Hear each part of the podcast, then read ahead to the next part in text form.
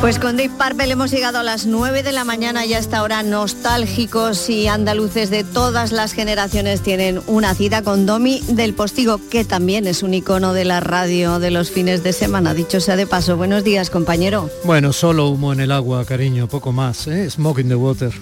Esa es otra de las icónicas de Deep Purple.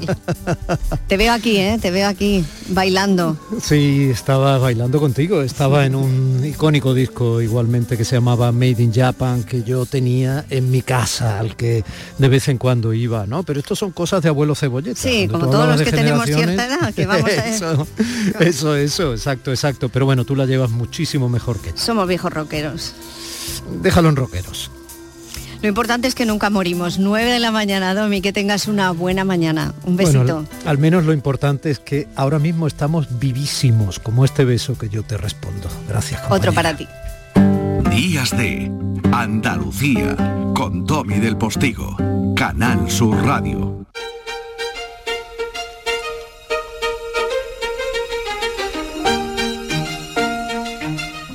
Y Alain Delon que dice adiós. La verdad es que me he quedado impactado esta mañana. ¿no? Impresiona toda una leyenda del cine con su aura hermosa, viril y seductora todavía viva en sus películas. Ha pedido la eutanasia en Suiza para terminar rodeado de un puñado de amigos y de su hijo con su decrepitud y enfermedad.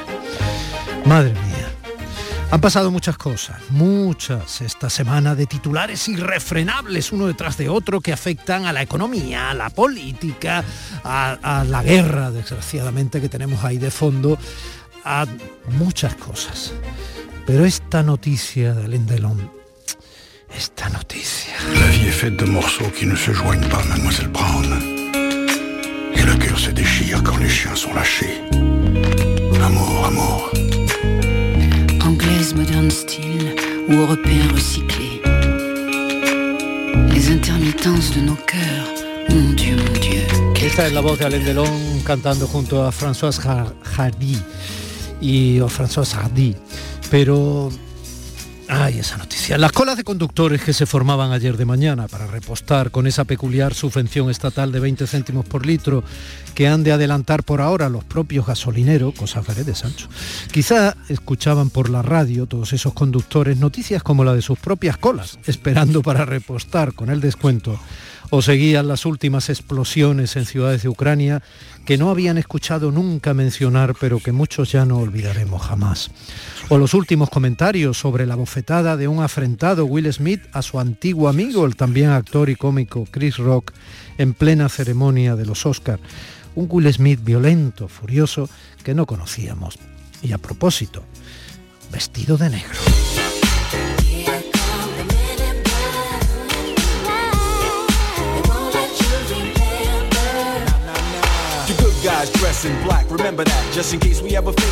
Esos conductores que en realidad somos un poco todos ante el volante de lo cotidiano, vayamos en autobús o en nuestro coche, ya sabían que la inflación arañaba los dos dígitos del número 10 en un ambiente aún de pandemia, de precio de la luz desfocado y del gas, aún más con la criminal invasión de Ucrania del pretendido nuevo emperador de las Rusias como causa cero. El cero, a la derecha de ese 10 casi de inflación, que está haciendo que nuestro dinero valga mucho menos y los precios suban mucho más. De eso hablaremos ahora con nuestros economistas de guardia.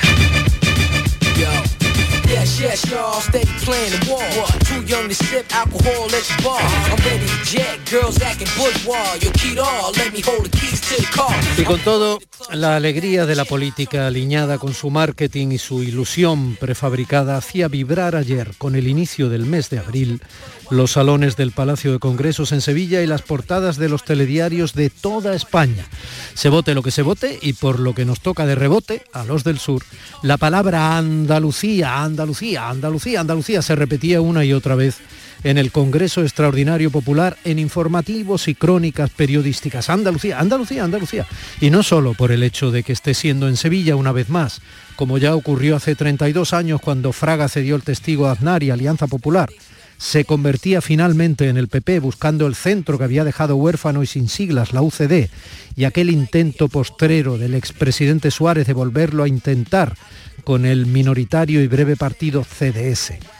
Andalucía se repetía una y otra vez porque la baronía andaluza salía orgánicamente reforzada de la primera jornada del cónclave popular y porque un malagueño, Elías Bendodo, era designado para que se sentara a la derecha del padre Feijó o a la izquierda, tanto da, ahombrándolo junto a Cuca Gamarra en las alturas de la cabina de mando del Partido Popular. Rajoy, despojado de la bola en el pie que arrastran los políticos en activos de cualquier sigla a la hora de expresarse libremente, se divirtió y divirtió en un discurso que dijo irónicamente breve y que duró tres cuartos de hora. Aznar, con COVID, habló de huir de radicalismos por videoconferencia y al fin habló casado. Y mientras hablaba, definitivamente divorciado de todo poder en el PP, la realización del evento no ofreció planos de escucha de su devenida némesis Isabel Díaz Ayuso. Lo que esperaban las firmas más canallas y la prensa más amarilla del corazón, pero sin embargo el corazón sí estuvo presente cuando Casado señaló a su mujer Isabel con la voz entrecortada y a sus dos hijos a los que pidió perdón desde el estrado por el tiempo robado mientras ha estado en política. La verdad siempre asoma, incluso en los mítines el ambiente era tan alegre como el que ronda por Sevilla sabiendo que este año sí habrá Semana Santa y sí habrá Feria de Abril. Si tras hablar casado las hubieran puesto por megafonía, habrían terminado bailando por sevillanas, aunque quizá no con estas.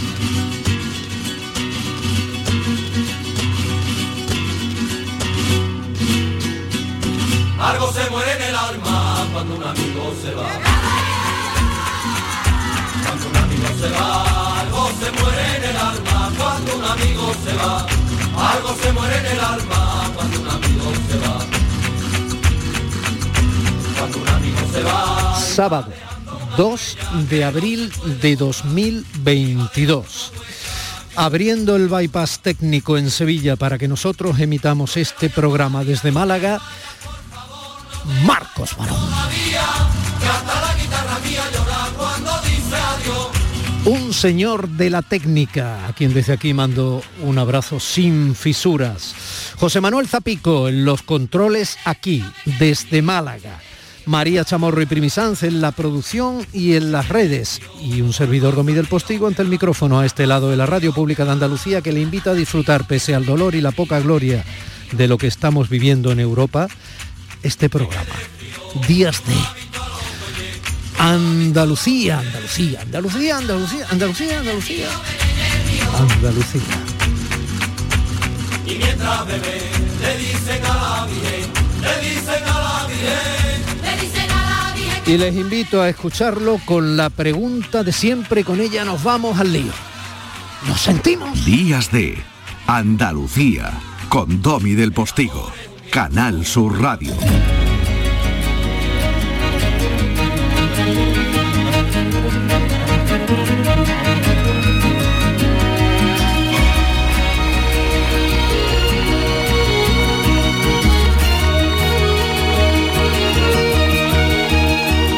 Los profesores de la Universidad de Málaga, Alberto Montero y Che Cabello, desde sus posiciones ideológicas encontradas, se encuentran ante el reto de cómo enfrentarse a un temor que parece haberse hecho realidad esta semana. Los dos dígitos. La inflación casi en el 10% en un contexto como este, porque nos podíamos ir a los años 80, donde también la inflación nos dio un susto, empezó a volverse loca, pero el contexto era distinto. Alberto Montero, buenos días. Hola, buenos días, Domi, ¿cómo estáis? Estupendamente, querido mío. Como supongo que estará Che Cabello, buenos días. Hola, buenos días a, a los dos, ¿qué tal? Che, te encuentras en mitad de ruta porque vas a, me parece que, ¿a dónde vas? ¿A Barcelona a dar una conferencia? ¿A Alicante? A, Ca- a Castellón, a Castellón. a Castellón, a Castellón. Bueno, pues eh, aprovecho, voy a, voy a echar el fin de semana por allí. no me atrevería eh, a enmendarte la plana si vas a Castellón, pero ten cuidado con la carretera.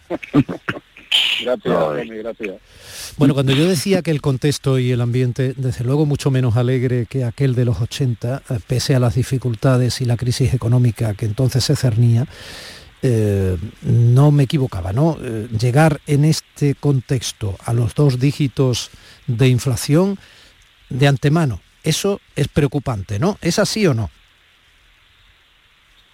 O sea, yo, yo creo que el contexto, empiezo yo, si no sé, pronto. Alberto Eh, yo creo que el eh, sí, sí, eh, el, con- el- el contexto es bastante diferente, quiero decirte que, que- que los dos dígitos de inflación siempre son un problema, sea cual sea el contexto.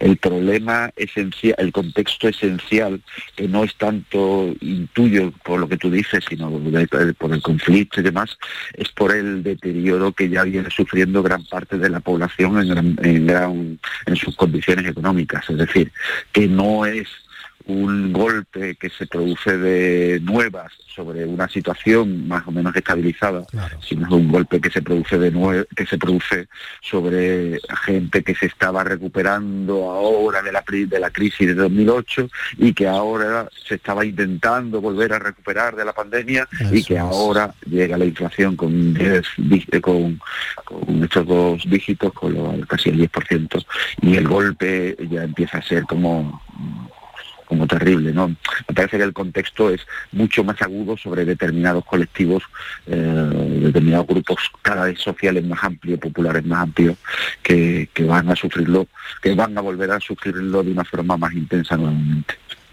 Sí. Pues, pues yo, yo siento mm, deciros que si recordáis nuestra última intervención, eh, la, toda la, lo, lo que está ocurriendo me está dando la razón, ¿no? Porque en aquel tiempo hablábamos de que se iba a venir la inflación, de que si no venía, yo decía que venía, la inflación se negó, después se comentó que era transitoria, después que era buena para los pobres y ahora que es culpa de Putin. Pero la inflación viene larvándose desde hace mucho tiempo, como yo defendía en aquel programa y como llevo diciendo hace tiempo, y, y al final, desgraciadamente, las cosas, eh, el tiempo da la razón y es esa inmensa máquina de hacer dinero en que se han convertido los bancos centrales, que al final nos pasa factura porque no, no, hay, no hay otra forma de, asimilar tanto dinero como subiendo los precios cuando encima la producción pues se ha medio paralizado con la pandemia, con los cuellos de botella en los puertos, en, lo- en- el comercio internacional, etcétera. Pero yo quería hacer un comentario con respecto a las comparaciones que se hacen de la inflación.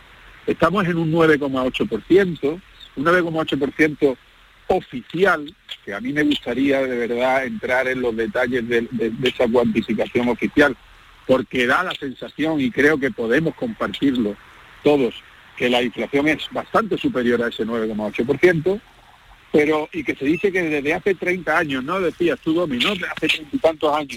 Es que resulta que la inflación que tenemos nunca la hemos tenido con el euro. Todo lo que tenemos para comparar era cuando teníamos la peseta. ¿eh? Y, y yo creo que eso es una cosa muy importante porque con la peseta pues había mecanismos de devaluación, que en, en- en definitiva eso es empobrecernos todos, pero bueno, de una forma psicológica salíamos del paso, mientras que ahora no tenemos ese mecanismo porque estamos afortunadamente en el euro. Si no, tendríamos problemas como Argentina como Venezuela, etcétera. ¿no? Entonces, ojo que esta inflación tan grande no la tenemos nunca con el euro en el bolsillo. Y ese es un, un tema importante. Hay un detalle redondeando y es que yo no sé si alguna vez hemos tenido cada español, cada española, una deuda de 30.000 euros por persona, por obviamente eh, ese, ese, ese déficit tan tremendo ¿no? que arrastramos. A ver, yo, volvemos a, es que esta, esta es una discusión que no vamos a resolver nunca entre, entre Che y yo. Eh, sí, sí, sí, sí hay un punto de coincidencia importante y, y me parece que es una cosa muy significativa que la, que la remarque porque, porque coincide plenamente. Es decir, que cualquier país que tiene soberanía sobre su moneda, en un contexto, es decir, que tiene una moneda propia, que no es una moneda compartida, pues tiene la posibilidad de devaluar su moneda como un mecanismo de, como un mecanismo de, de hacer frente a la inflación, inflación. Que además es un mecanismo bastante más equitativo, porque una devaluación implica un empobrecimiento colectivo de todo el mundo por igual. al- aunque pues las posiciones de partida sean distintas y evidentemente los resultados al final sigan siendo igual de desiguales que eran antes de que se produjera la devaluación. La, la cuestión de fondo es, es que está bastante ya, mm, que sigue insistiendo en un problema de- de acumulación monetaria, es decir, de una se ha emitido una cantidad de dinero tan elevada por parte del Banco Central, de los bancos centrales, por eso lo han hecho todos, que, eh, que al final esto redunda en, en inflación. Cuando está diagnosticado por todos lados, primero, que la inflación estamos en un contexto, está alta en un contexto coyuntural, lo dicen todos los centros de estudios mm, de mm, relativo prestigio, lo dice el Banco Central Europeo que prevé que para mediados del año que viene la inflación esté bastante, restablecida y que para dentro de dos años vuelva al objetivo del 2%. Es decir, obedece a factores coyunturales muy concretos que ha citado, o sea, él minimiza esos factores coyunturales, habla de los cuellos de botella, es que los cuellos de botella se vuelven a producir. Shanghai en China ha vuelto a cerrar, los costes de los fletes de transporte, de todo lo que movemos a lo largo del mundo se han disparado, el coste del petróleo se ha disparado, el coste de la generación de energía vinculada al petróleo y el gas se ha disparado y todo eso necesariamente que no son factores monetarios se traducen en subidas de precios. Por eso en todos los centros de estudio y en todos los lugares dan como un repunte de la inflación vinculada a la subida de los precios y la subida del, del- de esto. Imaginemos que Che tuviera razón. ¿no? Vamos a darle esa, vamos a darle esa, ese razonamiento.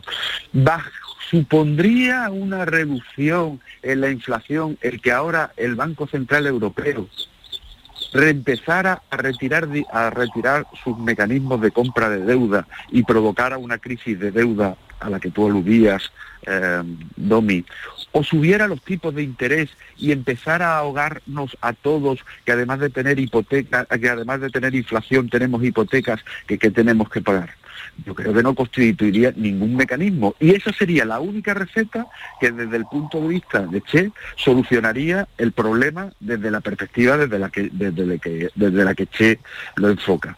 Por eso, ni los bancos centrales están subiendo los tipos de interés, ni los bancos centrales están retirando los programas de compra de deuda que tenían hasta estos momentos, porque saben que hacer eso acabaría provocando un problema adicional sobre algo que no tiene nada que ver en estos momentos con la, con la inyección masiva de, de dinero. Es más, llevamos, él dice, bueno, es que llevamos mucho tiempo, mucho tiempo, mucho tiempo eh, subiendo la cantidad de dinero en circulación y eso en algún momento tenía que explotar. Pues lo que se estaba gestionando antes de que ocurriera una pandemia y una guerra era cómo gestionar la retirada de la cantidad de dinero sin ahogar el crecimiento económico. Pero el problema es que ha habido una pandemia, ha habido una guerra y, eso está teniendo repercusiones económicas sobre la economía real, no sobre la economía monetaria. Bueno, intentad en la medida de lo posible tratar de alcanzar la comprensión media del oyente. Lo digo porque he hecho un esfuerzo. Lo sé, lo sé, lo sé, lo sé, lo sé, lo sé, lo sé, pero pese al esfuerzo estáis muy acostumbrados y dada vuestra respectiva cualificación técnica como economistas y tal, pero estáis muy acostumbrados a utilizar, a dar por hecho el conocimiento de ciertas cosas que no resultan muchas veces fáciles desde fuera, ¿no? Che, tienes eh, por alusiones y ahora quiero comentar yo algo. Sí, yo, vamos a ver, eh, efectivamente eh, se lleva imprimiendo mucho dinero y comprando mucha deuda, y pero dice Alberto que, que, que no lo, que no van a subir los tipos de interés y que no van a retirar las compras de deuda. Efectivamente, lo van a hacer y lo tienen planteado. Y en este y en este año hay siete subidas previstas de tipo de interés por la Reserva Federal. Es decir, estamos en un momento que, que el problema es que no hemos metido tanto en el hoyo, que ahora salir del hoyo es muy complicado, porque hagas lo que hagas va a hacer daño a la economía. Es, lo que tenemos ahora es una situación súper impopular. Por lo tanto, estamos en el peor de los momentos porque estamos en una situación impopular con un gobierno populista. Y entonces esto es el- la, la conjunción para el desastre. ¿Por qué te lo digo? Pues porque te digo lo mismo que con, con la, con, la, con la subida de la energía, ¿no? O sea, la solución que le da el gobierno, aparte de formar el follón que ha formado la gasolinera por no bajar el IVA, que era tan fácil como bajar el IVA, como han hecho el resto de los países, ha sido aportar, o sea, primero te lo cobra, no te baja el precio, y después aportar 20 céntimos para todo el mundo para disminuir el precio de, del, del, del gasóleo. Pero vamos a ver, señores, no hemos quedado en que el precio lo que hace es disuadir a un producto que es contaminante, ahora que vamos a incentivarlo, es que nos estamos volviendo medio locos. Lo mejor para los precios altos son los precios altos. Eso es una cosa que los economistas lo tenemos bien claro, los que, los que nos fiamos del mercado como funcionamiento del mercado y, y funcionamiento de la economía, porque los precios son faros que te indican qué es lo que es escaso, qué es lo que es más abundante y qué es lo que debes consumir. Porque nosotros ahora mismo lo que tenemos que pensar es que tenemos que ahorrar energía. Sobre todo si somos dependientes de un tirano que está poniendo bombas en, mitad de Europa. Tenemos que ahorrar energía y no se ahorra energía subvencionando con 20 céntimos y además de la forma que se ha hecho. Es una medida que, por cierto, Alberto, tú recordarás perfectamente, no por viejo, sino porque lo habrás estudiado mil veces. Cuánto cariño. Que lo hizo, que lo hizo Franco en el año 73 y nos escondió a todos los españoles o a los que vivían en aquella época, les escondió el precio del petróleo durante cuatro o cinco años. Y cuando quisimos acordar estábamos en mitad de una crisis que nos costó diez años salir de ella. Y es más, ¿sabes quién hizo también eso? Lo hizo el señor Aznar, referente, tan referente del Partido Socialista. El señor Aznar en la, en la tarifa eléctrica hizo una eh, una, una, composición en la que, ¿cómo, cómo le llamaba? Eh, parte de la, de la factura la pasó al futuro, ¿no? Y, eh, el déficit de tarifa se llamaba, el déficit de tarifa, que, que, nosotros pagábamos menos para no darnos cuenta que eso costaba más caro, pero ya lo pagaremos y lo seguimos pagando, ¿no? Porque además estos 20 céntimos los vamos a pagar todos los españoles. Y, y, estamos dando medidas erróneas porque son medidas populistas a un problema impopular, porque el problema es que la inflación se carga a los gobiernos. La inflación se carga a los gobiernos porque la inflación lo nota todo el mundo. Y la lucha contra la inflación es más impopular todavía por lo que estoy contando. Porque la lucha contra la inflación, como tú dices, Alberto, es pues subir tipo, reducir eh, compra, lo único que eso va a encarecer la deuda del Estado, el Estado se quiere seguir endeudando, en fin, estamos en un momento absolutamente eh, horroroso por, decirlo. Bueno, aquí han surgido palabras como desastre, como horroroso, que acabas de decir, etcétera. Eh, bueno. es, que estamos en una situación, estamos en una situación en la que... Bueno, eh, horroroso está el que se va a morir o el que le han bombardeado la casa de la noche a la mañana. Pero en todo caso, en todo caso, porque siempre hay sistemas de referencia frente a la desgracia, ¿no? Esto es como lo del dolor y el sufrimiento, ¿no? El dolor puede ser objetivo y lo produce un mal determinado. El sufrimiento ya es completamente de cada individuo. Pero bueno, vamos a ver. Eh, decidme, por favor, porque eh, ya nos quedan muy pocos minutos y, normalmente en esta sección intentamos arreglar el mundo, decidme de antemano, al margen de posicionamientos ideológicos o con ellos, pero me da igual, decidme cómo se rebaja la inflación, al margen de que tengamos que pagar o no más por la hipoteca, pero cómo se rebaja la inflación. Se pagará más o menos por la hipoteca si se puede, esa es otra, en función de cómo esté ya un nivel de ciudadanía, ¿no? ¿Cómo se rebaja la inflación? Y luego contestadme a esta pregunta si sois capaces en un minuto que me la mandan por WhatsApp.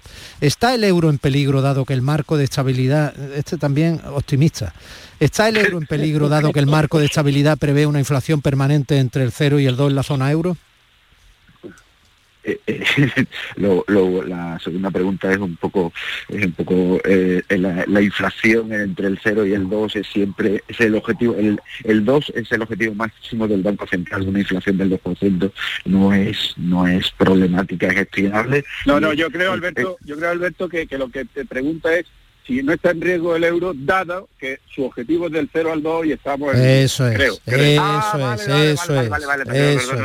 No, eh, no, no, el, el, euro no está en, el euro no está en riesgo. Yo creo que, que si hay algo bueno dentro de todo lo malo que tú has señalado es el nivel de el nivel de de integración de la Unión Europea y de la capacidad de respuesta a todos los niveles, ¿eh? incluido la reactivación de compromisos militares, mm, me parece que son irrelevantes. Pero lo único, lo único que está ocurriendo es pues, previsiblemente una una eh, depreciación del euro.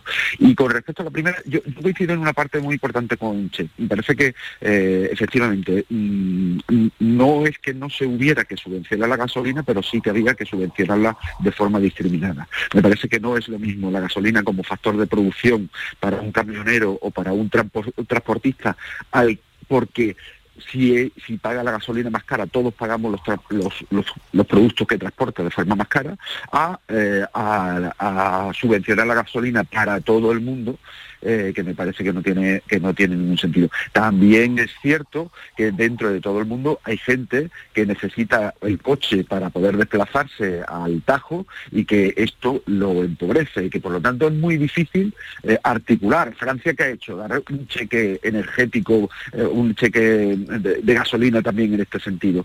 Ahora, lo que debería ser de forma mucho más selectiva para transportistas y para y para personas con menos recursos, pues probablemente ahí podríamos encontrar un punto de acuerdo, Che yo creo, y le parece que, los transportistas también tienen que pagar la gasolina a precio de oro, pero eso es otra cosa que me parece que no ha dicho.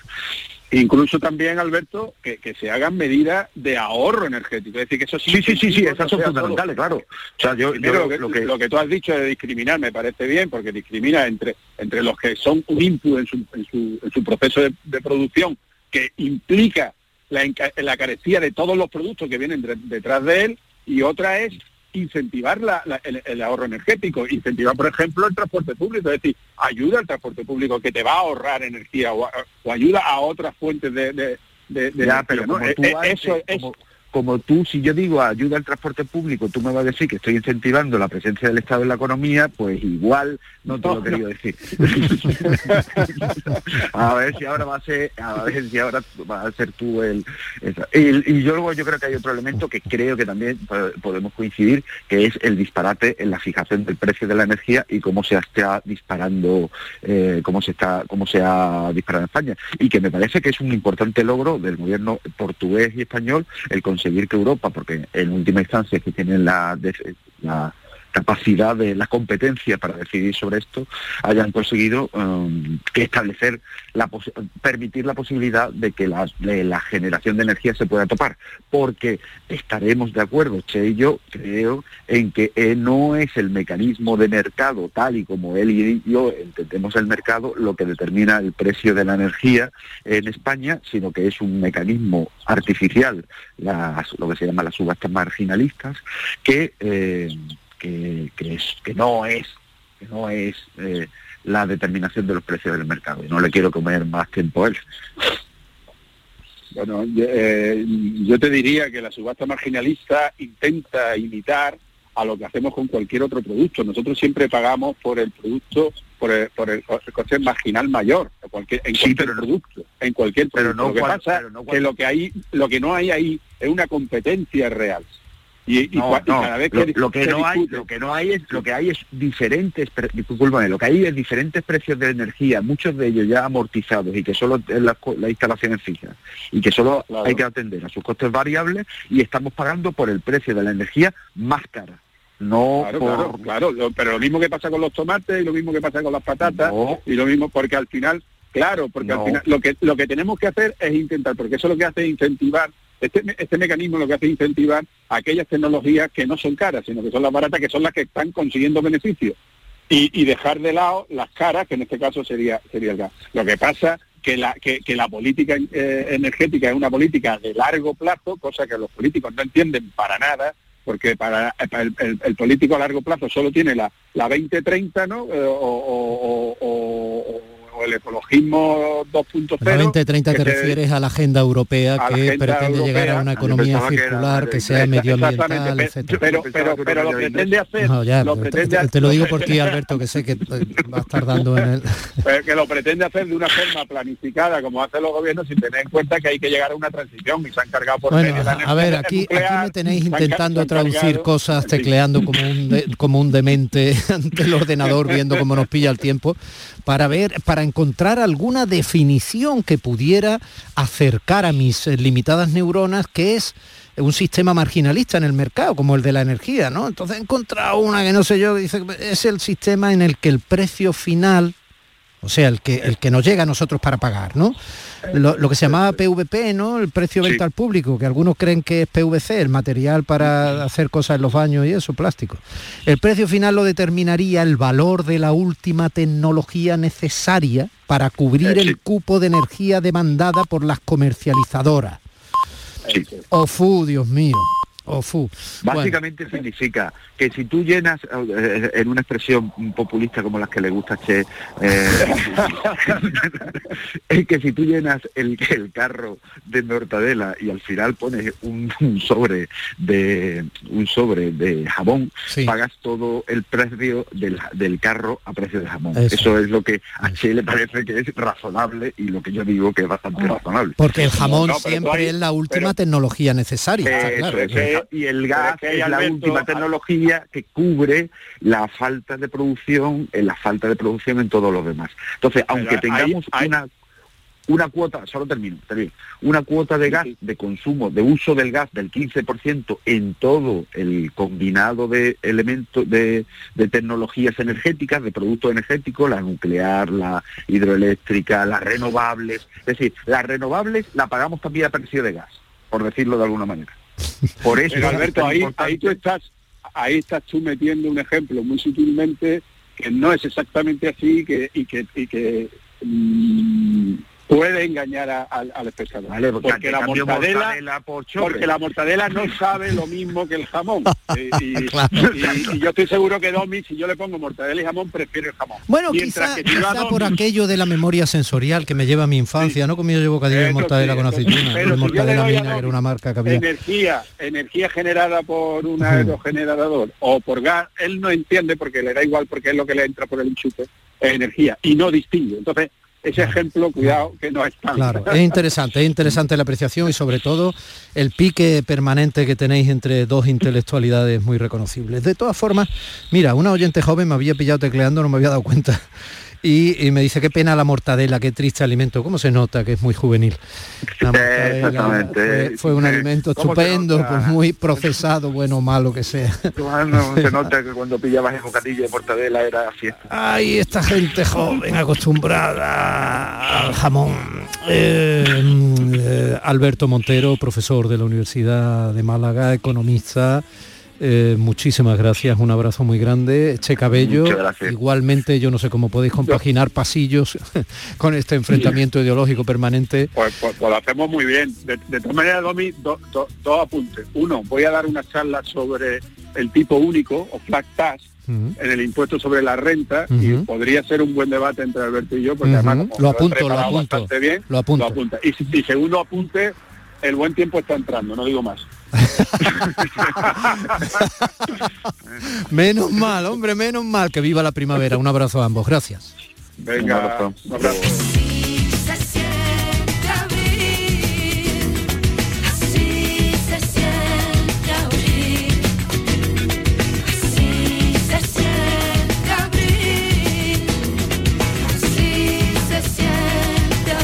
Y en ese empeño estamos, desde quienes hemos comido muchísima mortadela, en ofrecerte permanentemente jamón pata negra. No te vayas. Días de Andalucía con Domi del Postigo, Canal Sur Radio. Aquadeus, ahora más cerca de ti, procedente del manantial Sierra Nevada, un agua excepcional en sabor, de mineralización débil que nace en tu región. Aquadeus Sierra Nevada es ideal para hidratar a toda la familia y no olvides tirar tu botella al contenedor amarillo. Aquadeus, fuente de vida, ahora también en Andalucía. La vida es como un libro y cada capítulo es una nueva oportunidad de empezar de cero y vivir algo que nunca hubieras imaginado. Sea cual sea tu próximo capítulo, lo importante es que lo hagas realidad. Porque dentro de una vida y muchas vidas, ahora en Cofidis te ofrecemos un nuevo préstamo personal de hasta 60.000 euros. Entra en cofidis.es y cuenta con nosotros.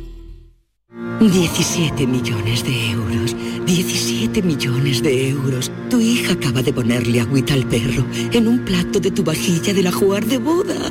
Pero piensa en 17 millones de euros.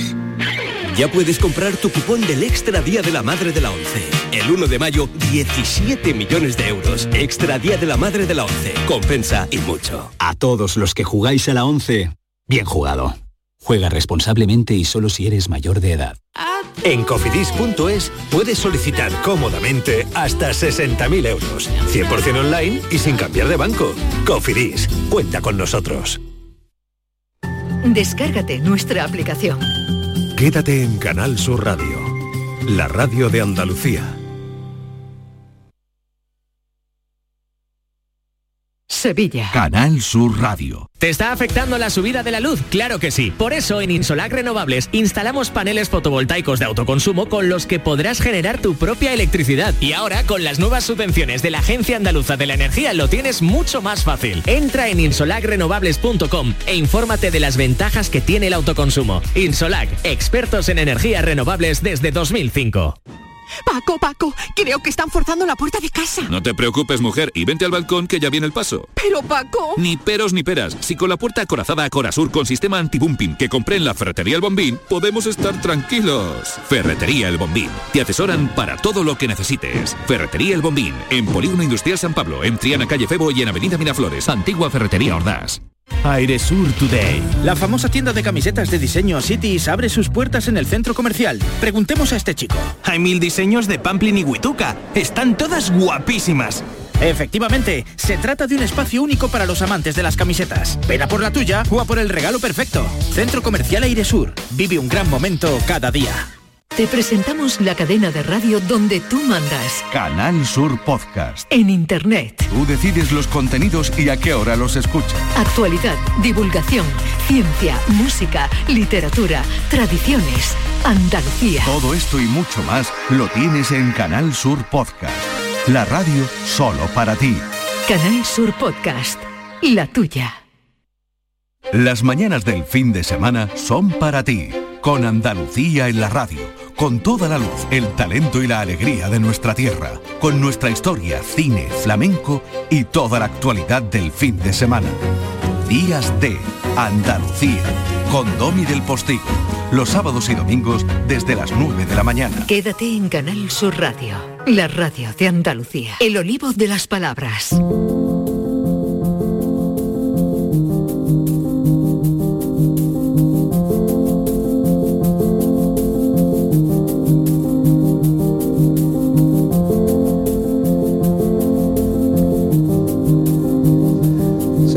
Marquesa, ¿está usted ahí? Estoy aquí, buenos días. Todo empieza a ir bien entonces. Es como cuando se huele a café. Parece que no pasa nada, todo está en orden, ¿no? Todo es tan, sobre todo cuando es por la mañana, ¿no? Ese olorcito a café. Bueno, pues eh, doña Lola Pons, mi querida catedrática de la lengua de la Universidad de Sevilla, divulgadora en prensa, escritora, Premio Nacional de Periodismo Miguel Delibes, responsable de publicaciones y actos del año Nebrija, patrocinados por la Consejería de Cultura de la Junta de Andalucía. En fin, la G por la C. ¿Qué pasa en el andaluz con la G cuando suena gague, gui, go, gu? A que parezco su bebé. Venga, otra vez. Gague, gui, go, gu, gu. Y con la C cuando suena caco, cu. Bien, bien, pues eso está bien situado, porque de eso vamos a hablar hoy. Vamos a, voy a explicarlo con mucha tranquilidad porque es un fenómeno fácil de explicar, pero claro, por la radio tenemos que asegurarnos de que todo el mundo entienda bien de qué estamos hablando, que es Bueno, pero de todas maneras dejemos claro que cuando yo he pincelado parte de su currículum, pincelado, no sé si existe como verbo, pero queda bonito. Precioso. Eh, usted el jueves tomó posesión de cierta academia. Es verdad, el jueves por la noche, el jueves por la noche tomé posesión como académica correspondiente eh, virtualmente en la Academia Panameña de la Lengua. Por aquello el cambio horario fue el jueves a las 9, allí era mediodía. Qué puntazo, Lola, de verdad. Qué puntazo. Ser académico de la lengua de la Academia de Panamá. Es que es un puntazo, por favor. Y lo bien que te sienta a ti el sombrero Panamá. bueno, hay que ir pronto a probárselo. Los queridos compañeros de la Academia Panameña ya me han invitado, tengo que cruzar el océano Bueno, y eso me lo tienes que contar. Eso espero, espero conocer pronto Panamá. Bueno, venga, hablamos de cosas como Guchillo, Gavina, ¿eso qué es? Vamos a ver.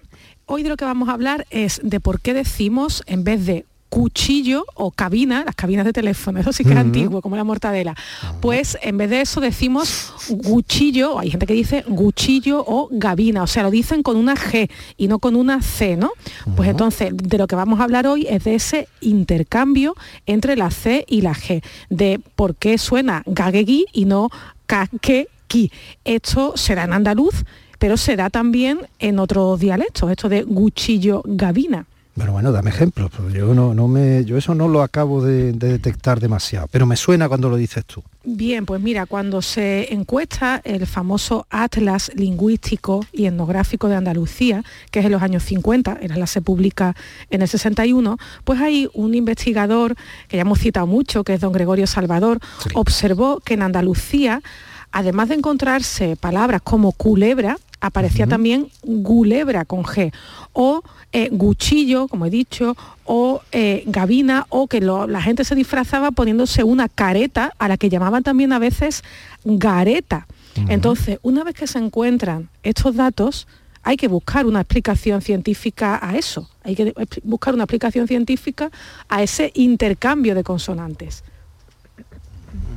Estoy dándole vuelta a esos sonidos. ¿eh? ¿Ese intercambio eh, había ocurrido antes? Sí, o sea, este es un, un intercambio que ha ocurrido masivamente en lenguas como el español, pero en otras, en otras posiciones dentro de la palabra.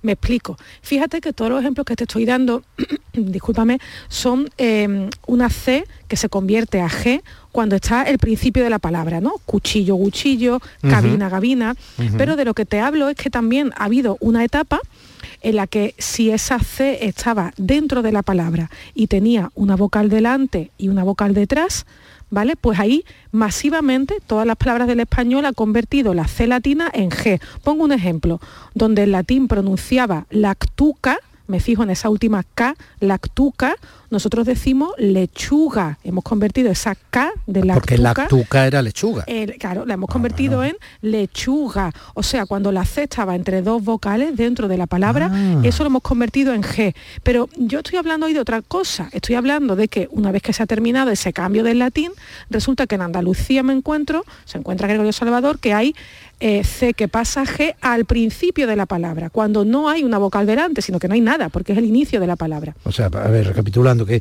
que C pase a G puede ser normal si estás dentro de la palabra, pero cuando es el inicio total, como estabas tú diciendo de cuchillo, cuchillo, evidentemente eso es más raro. Pero ocurre, pero es más raro.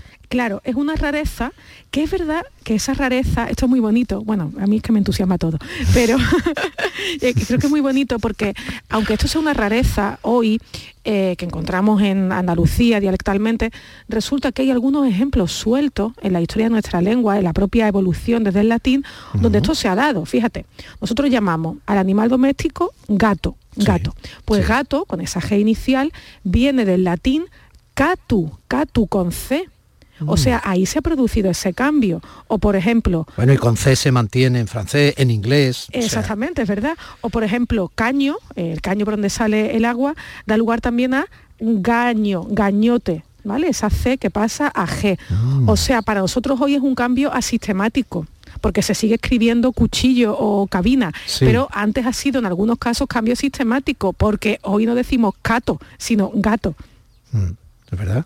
Es lo mismo que le ha pasado, por ejemplo, a la palabra gruta. Gruta. Nosotros tenemos el origen de gruta en el eh, griego. Y en griego esto era cripte. Cripte. Hoy Cripta. Claro, pues mm, resulta que ese origen griego ha dado lugar a dos resultados. El culto, que es cripta, y el popular, que es gruta que significa lo mismo, pero, o significaron lo mismo, pero que hoy ha dado esos dos resultados, cripta y gruta. Pero gruta me muestra ese cambio de la C a la G. No Oye, y al raro. revés, al revés pasa también. O sea, la G que se convierta en C. Sí, es verdad, pasa. eh, en Andalucía al menos el cambio se da en las dos Pero direcciones. esto sí me suena más, ¿eh? la Sí. palabra cangrena. O sea, esto se dice muchísimo, te acercas a un hospital y tú en algún momento siempre vas a escuchar, se le ha cangrenado la pierna, en realidad por el diccionario es gangrena, ¿no? Esto lo hemos llamado intercambio antes y claro, un intercambio se da en las dos direcciones. La C pasa G con cuchillo, como tú bien dices, la G pasa a C con gangrena o con, por ejemplo, eh, carrucha, carrucha, que es como mucha gente pronuncia garrucha. La garrucha. mm. Siempre hablamos de que esto es un- una de esas cosas que, que se llaman a veces vulgarismos, o sea, un rasgo que en general está mal visto por los hablantes. Bueno, ¿y por qué pasa esto? ¿Por qué pasa esto? Eh, es una cosa que no está completamente explicada. A ver, hay muchas hipótesis, eh, algunas son un, poquito más, un poquito complejas. Yo voy a intentar explicarlas de manera muy básica. Esto técnicamente, la filología lo llamaríamos una sonorización. Este paso de la C, que es una consonante sorda, a la G, que es sonora. ¿Qué significa eso de sorda o sonora? Pues lo que tú hagas con las cuerdas vocales, Domir. Si tú te pusieras la mano eh, sobre, sobre ahí en el cuello, viendo cómo estás pronunciando las cosas, pues hay, hay veces que haces consonantes, que haces que vibren las cuerdas vocales. Pues esas son consonantes sonoras. Y si te pones ahí la mano en la nuez, las verías vibrar. Y en otras consonantes no haces vibrar las cuerdas sonoras. Esas son las sordas, ¿no? Pues resulta que esos dos grupos no son como el Betis y el Sevilla, los que les gusta la pizza con piña y los que no les gustan. No, los sordos frente a los sonoros no son dos grupos enfrentados. A veces se intercambian, como estamos viendo aquí. Y eso, mm, esa confusión entre los sordos y los sonoros se explica por cómo está hecha nuestra boca por dentro, como, como es nuestra caja de resonancia eh, eh, bucal. Ha habido también otras teorías, estas son quizás más improbables, pues por ejemplo se ha ligado también a un posible, a una posible influencia vasca. Los que han estudiado el vasco dicen que no, que en vasco esto se da, pero es justamente influencia del castellano. Pero fíjate, esto tampoco es ninguna cosa rara.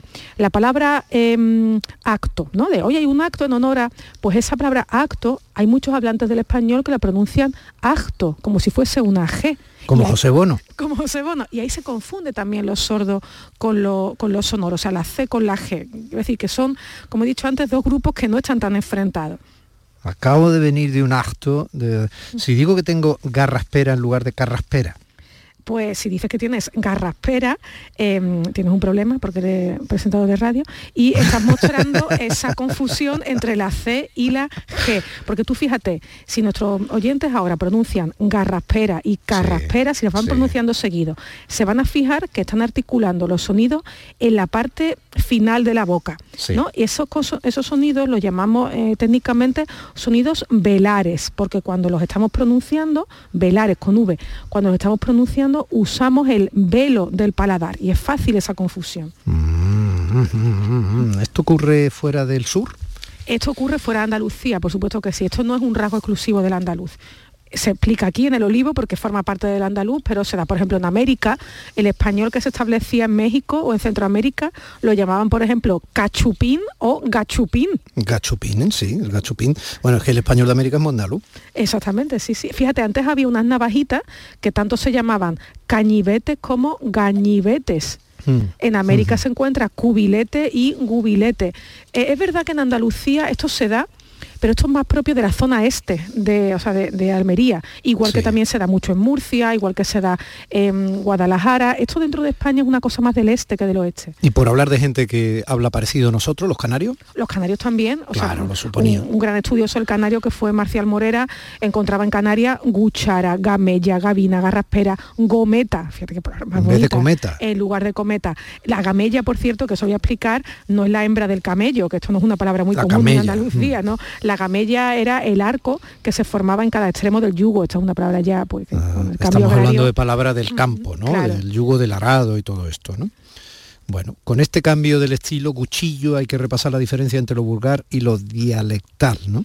Sí, esto mm, yo creo que de vez en cuando tenemos que, que recordarlo, tenemos que insistir en que que algo sea mm, andaluz no quiere decir que sea exclusivo de Andalucía y que algo se dé en andaluz no quiere decir que esté socialmente bien visto incluso para los propios andaluces. No, ni que esté bien. O sea, es que no, lo que no podemos es as- asumir cualquier variante que al final puede ser basada sencillamente en un desconocimiento o en un maltrato, ¿no? Nosotros lo que hacemos desde el olivo es Maltrato el describir, idioma, describir las cosas, pero la- las cosas cuando una vez que se describen también se ponen en juego en la sociedad. Y en la Mm. sociedad no es lo mismo decir cerveza que decir cuchillo. El seseo, por ejemplo, está muy bien visto y ese cambio del tipo cuchillo, pues le pasa como a agüelo. mm, No, y decir abuelo. cerveza es un cambio de pronunciación, ¿no? Decir cuchillo es que es un cambio de letra. Bueno, también un cambio de pronunciación, ¿no? Pero Mm, eh, resulta que los hablantes esto no lo han visto bien. Lo han visto bien en gato, pero no en, en cuchillo. Entonces, yo señalo que esto debemos evitarlo en eh, la lengua cuidada. No me gustaría que mi discurso de descripción, de dar a conocer al andaluz, se confundiera con un todo vale. Suba se usted al estrado y diga cuchillo. Bueno, usted haga lo que quiera cuando se suba al estrado. Pero si dice cuchillo, va a ser mal visto por los oyentes. Bueno, pero es que está, pero no está mal, o sea, es que eh, yo quiero decir, el relativismo de todo al final confunde, ¿no? Por ejemplo, si yo digo aguja cuando suba al estrado en vez de aguja, que es algo que hacemos mucho, ¿no? Eso está mal, ¿no? Eso está mal porque está mal. Solo es simpático, claro. pero, pero ya, pero es que entonces no pronunciamos las palabras como son cuando sabemos cuál es el sonido fonético, quiero decir, no sé, no sé, me pierdo, me pierdo, profe. No, no, no te pierdas, Domi. Lo que intento explicar es que hay cosas que hoy están mal vistas y mañana no pueden estarlo y que hay cosas que están bien vistas según la palabra, que hoy dices gato pero no dices cuchillo y eso Mm. depende del capricho de la historia. Que las cosas estén bien o mal vistas por la sociedad depende exclusivamente del capricho de los hablantes. Pero eso no hace defendible todos los rasgos lingüísticos. Hay rasgos lingüísticos que son defendibles científicamente, vamos a estudiarlos todos, pero que tenemos que tener cuidado cuando los utilizamos en el estrado público, porque tal como, habla- no, tal como hablamos, nos estamos identificando ante los demás y ponemos en riesgo nuestra imagen con Y también determinado es, un, también es un síntoma de respeto hacia los demás. Quiero decir, el esfuerzo cuando estamos en un estrado público de cualquier tipo, el micrófono este lo es ahora mismo, ¿no? El esfuerzo en tratar de eh, estructurar y, eh, bueno, pues, eh, digamos, elegir el mensaje que estamos dando, supongo que es un síntoma de respeto hacia, hacia el aforo, ¿no? Hacia Sí, es el cuidado lingüístico, igual, igual que cuidamos nuestra, nuestra imagen, igual que nos componemos la ropa y nos vamos a una boda en pijama, pues, pues cuidamos la lengua y a lo mejor si decimos cuchillo en el sofá de casa, eh, no pasa Da nada, igual. y si lo decimos aquí, pues sí pasa. Bien, poema para terminar. Poema para terminar, te presento a la poeta granadina Nieves Chillón, que obtuvo en 2021 eh, el premio de la crítica que da la Asociación Andaluza de Escritores y Críticos Literarios por un poemario que se llama Arborescente. Entonces te traigo un poema que se llama Juventud de su poemario El asa rota. Como estamos hablando de cosas que se intercambian, ahí va este que leo. Los niños y los jóvenes, al contemplar lo hermoso, sienten deseos irremisibles de deshojar, romper, para ver cómo cruje la turgencia quebrada de los tallos, cómo un huesecillo se parte y el equilibrio se dispersa en numerosas y pequeñas escombreras. de la observación de lo pequeño se sacan grandísimas lecciones. Un besito grande, Un Lola. beso, un beso. Días de Andalucía con Tommy del Postigo, Canal Sur Radio. En abril, Sol 1000. Con Social Energy, atrapa el sol y di no a la subida de la luz. Ahorra hasta un 70% en tu factura y sé un revolucionario solar aprovechando las subvenciones de Andalucía. Pide cita al 955 44 11 11 o socialenergy.es. Solo primeras marcas y hasta 25 años de garantía. La revolución solar es Social Energy. Gente de Andalucía te invita a conocer el Club de Oro de la Mesa Andaluza, una de las asociaciones de restaurantes más importantes de Andalucía que aglutina a 24 de los mejores establecimientos de hostelería de la comunidad. Descubre el Club de Oro de la Mesa Andaluza, un referente de solidez y prestigio contrastados que impulsa la gastronomía andaluza en toda España. Gente de Andalucía. Este sábado desde las 11 de la mañana en el Museo Arqueológico Municipal de Baza. Organiza Club de Oro de la Mesa Andaluza. Colaboran Seguros J. Castillo y Wet Energía. La noche más hermosa y Pilar Muriel te dan respuestas a tus preguntas sobre ciencia, historia, misterio, crecimiento personal. Para que disfrutes de un programa fascinante durante las noches de los fines de semana. La noche más hermosa. Viernes y sábado desde las 11 de la noche con Pilar Muriel. Quédate en Canal Sur Radio, la radio de Andalucía. Días de Andalucía con Tommy del Postigo. Canal Sur Radio.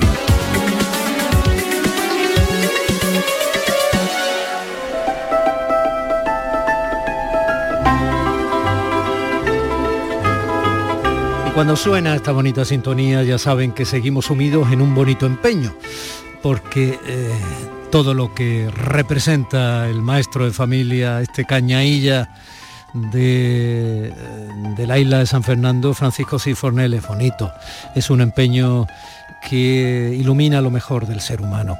Conseguir el premio a la Concordia Princesa de Asturias para los niños y niñas por su comportamiento ejemplar durante la pandemia. Fran, buenos días. Buenos días, Domi. ¿Qué tal? Me ha encantado la musiquilla de entrada del coche fantástico porque me ha retrotraído a unos cuantos años de primavera hermosa que tenía, así que efectivamente. A ver si es verdad. ¿Cómo se llamaba el protagonista del coche fantástico? Bueno, Michael Knight. Michael Knight, ahí sí señor. Que era, que que caballero. Michael en cierto modo, ¿no? Si lo, si traducimos, caballero Michael.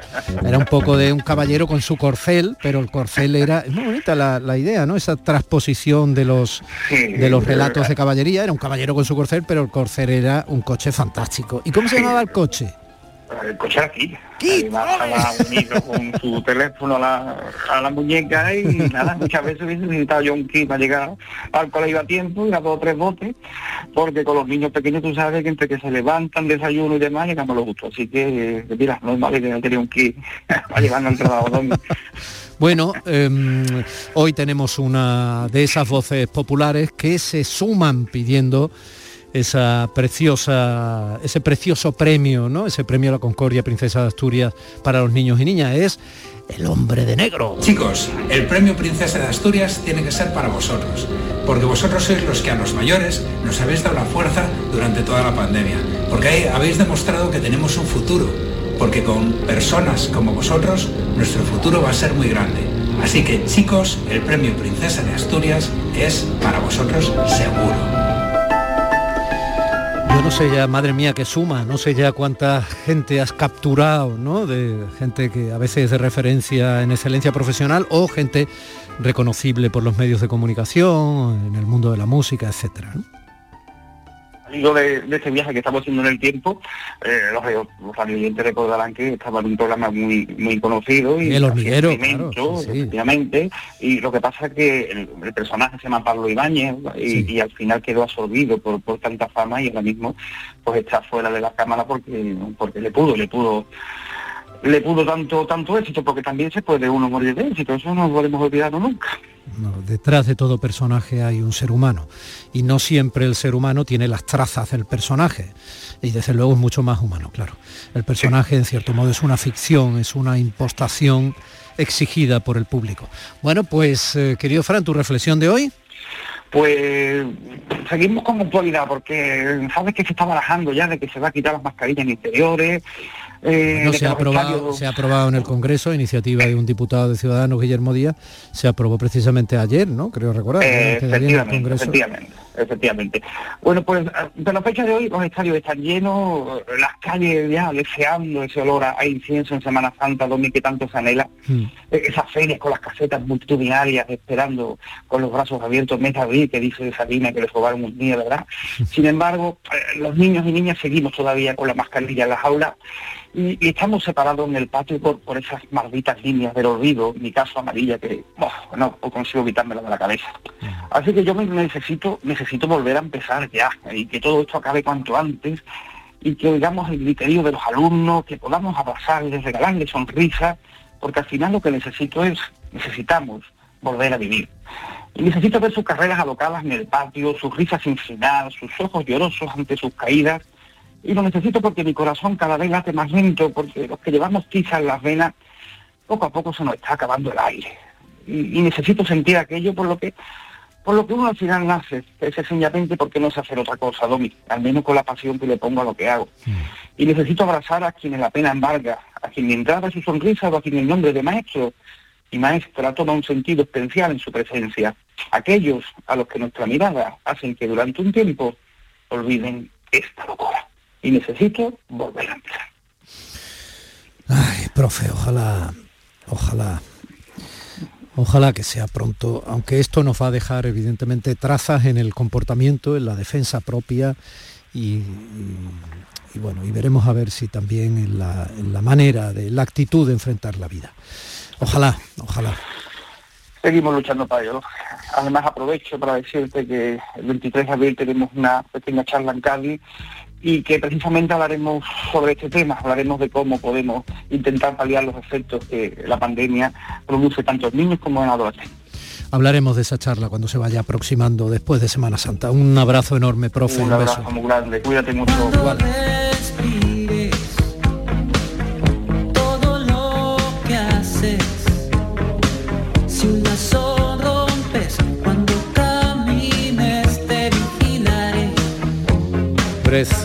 respirar. Para que nos enteremos en castellano aquella preciosa canción Destino.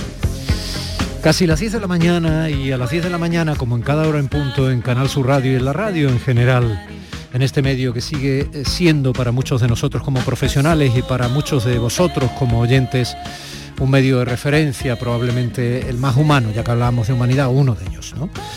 Pues vendrán las noticias de la hora en punto y después continuamos con este abrazo de radio.